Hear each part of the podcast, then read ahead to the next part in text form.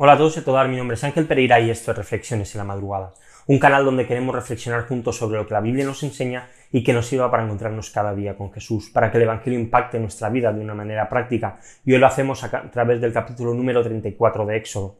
Había un país que estaba azotado por la guerra, un anciano rey, el cual fue sacado por sus fieles del castillo a escondidas, tuvo que huir a pie para que no lo mataran.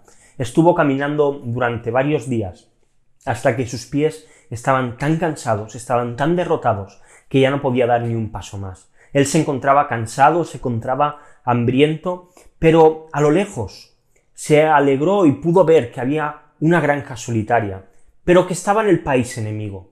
No tuvo más remedio que ir hacia aquella granja y pedir asilo en ella.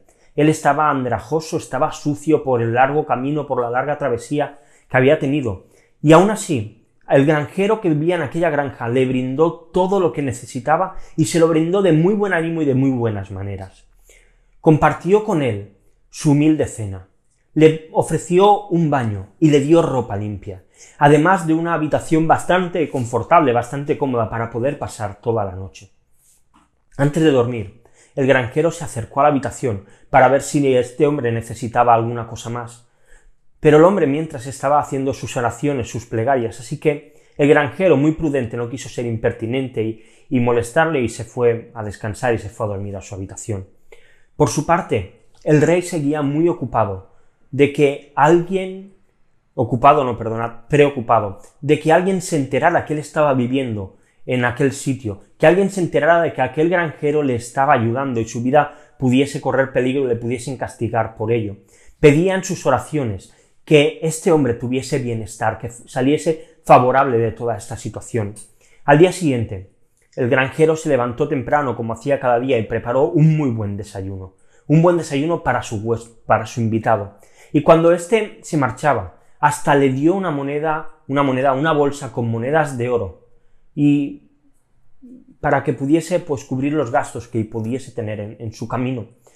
Ante tanta generosidad el rey se emocionó, empezó a llorar el anciano monarca se fue hacia su, palacio, volvió hacia su país y una vez había ya recuperado su trono, lo primero que hizo fue llamar a aquel caritativo granjero, al que le dio un título de nobleza y lo convirtió en un consejero de su reino. Este granjero que había sido misericordioso con el rey enemigo, aunque no sabía quién era, no dudó en ayudarle y no dudó en suplirle.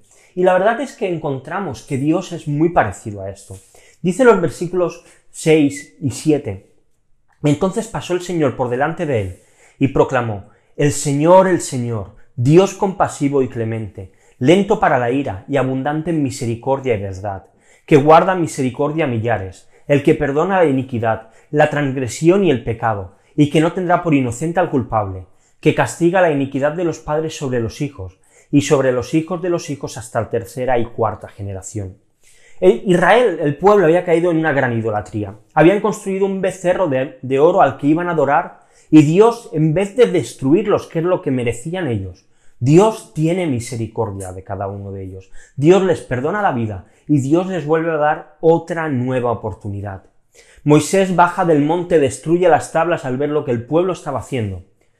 Y Dios le pide a Moisés que vuelva de nuevo al monte.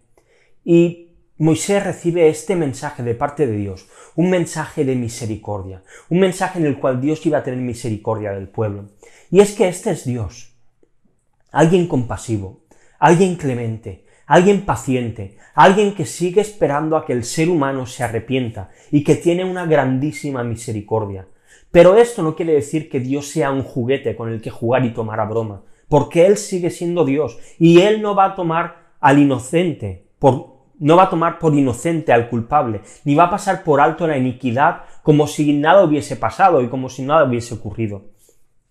Así sigue siendo Dios con nosotros hoy en día, sigue siendo paciente, sigue siendo misericordioso, sigue siendo clemente, sigue siendo compasivo, esperando que aquellos que son sus hijos vengan a la fe, que se arrepientan de sus malos caminos, pero no confundamos la misericordia de Dios con pasividad, porque Dios sigue siendo un Dios santo, un Dios que no puede tolerar el pecado de ninguna manera. Siguen siendo incompatibles. Y Dios sigue odiando el pecado y castigará a todo aquel que no se acerque a la cruz para encontrar salvación, porque es en la cruz donde encontramos la verdadera misericordia hecha carne, por la cual podemos acercarnos a Dios y por la cual poniendo nuestra fe en Jesús, en su muerte y en su resurrección, encontramos la salvación y el perdón de todos nuestros pecados. Te quiero dejar dos preguntas como siempre para que reflexionemos hoy. La primera de ellas, ¿qué cosas de nuestra vida evidencian que no tomamos a Dios tan serio como deberíamos hacerlo? Y la segunda, ¿qué podemos hacer para encontrar misericordia para nuestras vidas? Y te dejo también unos textos para que continuemos leyendo la Biblia en un año. Hoy seguimos con Hechos capítulo 16 y capítulo 17. Y nada más, vamos a dejarlo aquí por hoy. Si te ha gustado el vídeo, lo estás viendo en YouTube, pues dale a like, suscríbete al canal y dale a la campanita para que te notifiquen con cada nuevo vídeo. Si estás viendo en Facebook, Twitter, en Instagram, pues te pido lo mismo. Si te ha gustado, dale me gusta, sigue la cuenta si no lo haces, compártelo con otros y recuerda que puedes escuchar todas las reflexiones en formato podcast en iBox, en iTunes y en Spotify. Así que nada más lo dejamos aquí por esta semana y volvemos el lunes con una nueva reflexión aquí en Reflexiones de la Madrugada. Hasta luego.